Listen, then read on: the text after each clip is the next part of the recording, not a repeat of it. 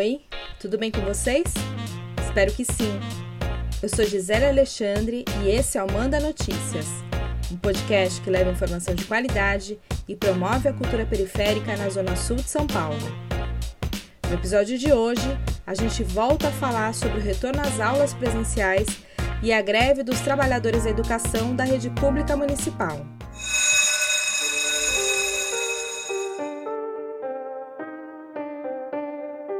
De acordo com dados divulgados em dezembro de 2020 pela Secretaria Municipal de Educação, existem cerca de 1 milhão e 74 mil alunos matriculados na cidade.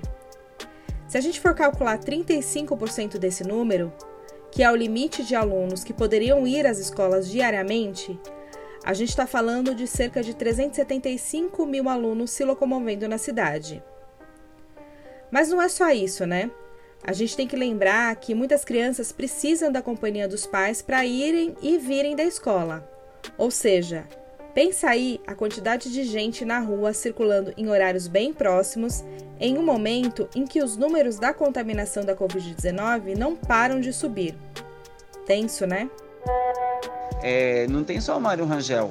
É, bem ali do lado você tem uma outra escola que atende crianças ainda menores. Do outro lado você tem um posto de saúde e um, e um ponto de ônibus bastante cheio qualquer hora do dia. Então, assim, na hora que dá a hora da saída, e as mães vão buscar as crianças e as peruas também aglomeram ali na porta, é um turbilhão de pessoas assim que é, é inimaginável a possibilidade de controlar aquilo. É claro que a gente está falando de uma quantidade menor de alunos. Mesmo assim, dentro da escola é muito difícil você gerenciar os espaços. Esse é o relato de um professor que dá aulas em uma escola municipal do Capão Redondo, que fica em frente a um posto de saúde bem movimentado e também próximo a vários comércios. Eu falei dessa escola no primeiro episódio da temporada, porque ela é uma das escolas que foram fechadas 15 dias após o retorno das aulas presenciais por causa de novos casos de contaminação. De acordo com o Sindicato dos Professores do Ensino Oficial do Estado de São Paulo, a POSP, até o dia 1 de março, 1.535 professores da educação foram contaminados pela Covid-19 após a liberação das aulas presenciais em 740 escolas do estado. E aqui estamos falando apenas da contaminação dos trabalhadores da educação. Ah, e vale dizer também que esses números não são oficiais.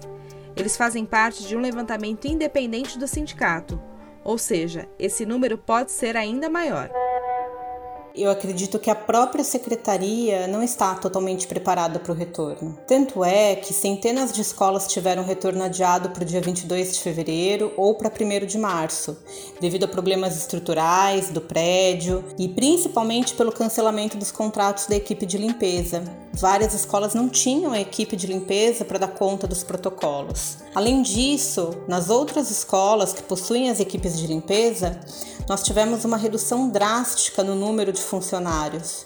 Então, um quadro muito reduzido e insuficiente para manter o que está no protocolo de retorno. Essa que você acabou de ouvir é a Lívia. Ela é supervisora de uma das diretorias de ensino aqui da região. Ela traz uma das principais queixas dos trabalhadores da educação que motivaram a greve iniciada em 10 de fevereiro.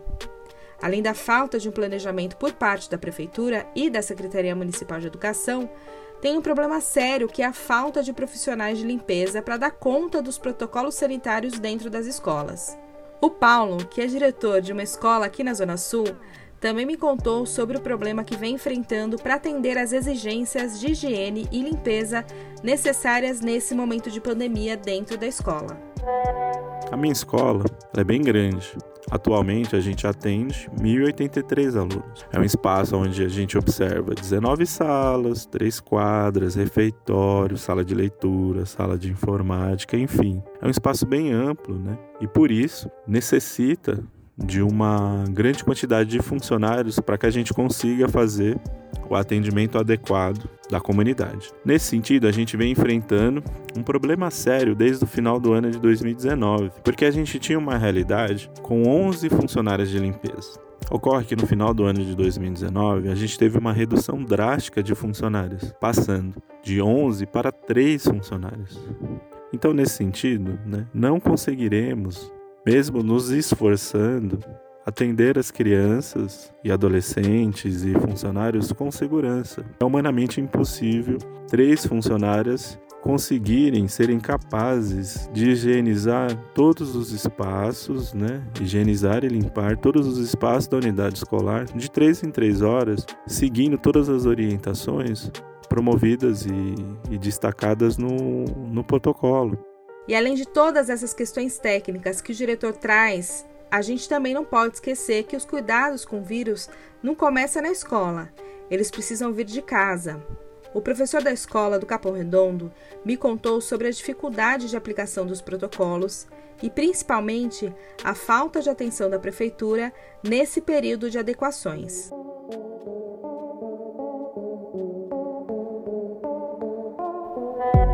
Sobressalto, tanto medo, é, é entender que as pessoas que estão gerenciando esse caos parece que não, não tem uma percepção clara do que é a vida numa comunidade, o que é a vida numa, numa periferia, a aglomeração de pessoas, as necessidades das famílias. O protocolo, por exemplo, ele fala que é obrigação da família aferir a temperatura do estudante quando ele sai de casa nós sabemos que boa parte dos estudantes ficam sozinhos em casa, eles que tomam banho, eles que vêm sozinhos para a escola. Então não existe esse aparato que a prefeitura parece que finge que tem. Eu fiquei surpreso com essa volta é, tendo esses protocolos como princípio e não como ações práticas. Achei que viria alguém medir a escola, entender o fluxo de estudante, a quantidade de perua, e nós não temos isso. Nós é que temos que pensar quais são as dinâmicas. Eu não sou especialista em saúde pública, eu não sou infectologista, eu não sei qual que é o melhor jeito para servir a comida. Eu sei que tem que ter o um distanciamento, mas como fazer, como gerenciar uma entrada, o que, que eu faço com a mãezinha que aglomera no portão da escola querendo pegar o filho?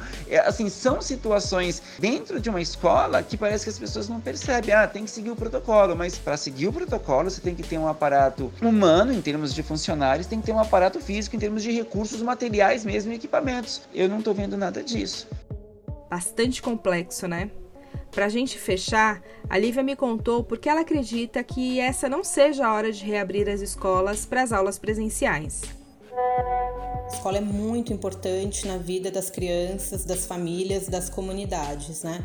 Eu acho que as crianças, as famílias, os professores, quando a gente conversa, todos desejam o retorno presencial. Então, acho que a pergunta não é se a escola é importante, mas a pergunta crucial é: existe condições para o retorno nesse momento?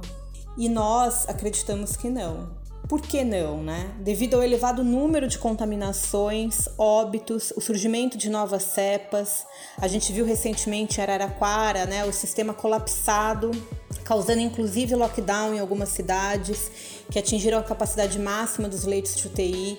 Então, eu acho que os profissionais e muitas famílias que não enviaram as crianças nesse momento, elas temem medo, um medo real, né? Elas temem por si, pelas crianças e pela comunidade. Acho que voltar nesse momento é a sensação de viver em um jogo de roleta russa, em que você espera para ver quem vai ser o próximo a ser contaminado.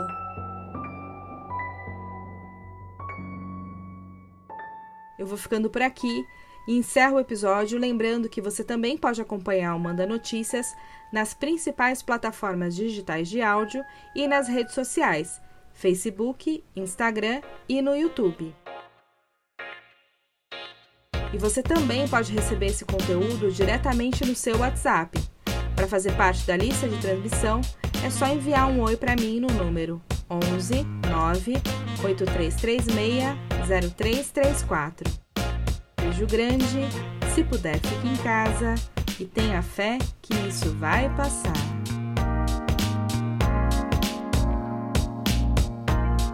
Os nomes citados neste episódio podem ter sido alterados para garantir a segurança dos entrevistados. O Manda Notícias tem a produção e locução de Gisele Alexandre edição de áudio de Miller Silva.